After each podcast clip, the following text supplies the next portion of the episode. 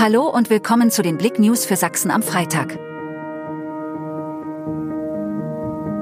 Gasalarm an Autobahntankstelle, Raststätte vorübergehend gesperrt.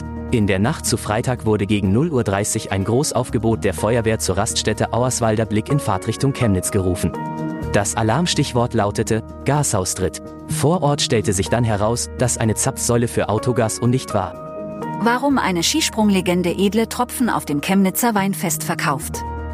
Das Chemnitzer Weinfest endet bereits am Sonntag. Den krönenden Abschluss bilden prominente Gäste, die sich für den guten Zweck hinter den Tresen stellen und fleißig Weingläser füllen. Jens Weißflog hat für den Stand vom Lukasstern e.V. am Donnerstag Wein ausgeschenkt. Preisschock. Benzin und Zigaretten in Tschechien künftig deutlich teurer.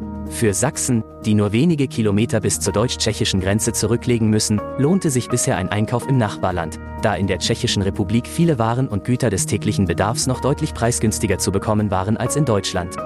Doch damit könnte künftig Schluss sein. Auffahrunfall auf der A4, Rettungshubschrauber im Einsatz.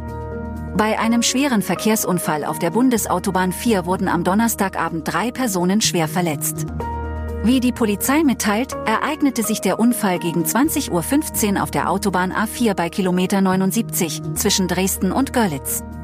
Demnach wollte ein 22-jähriger Transporterfahrer zwischen den Anschlussstellen Niederseifersdorf und Kodersdorf einen Fahrstreifenwechsel vornehmen. Dabei übersah er offenbar das Stauende und prallte nahezu ungebremst auf einen Mercedes.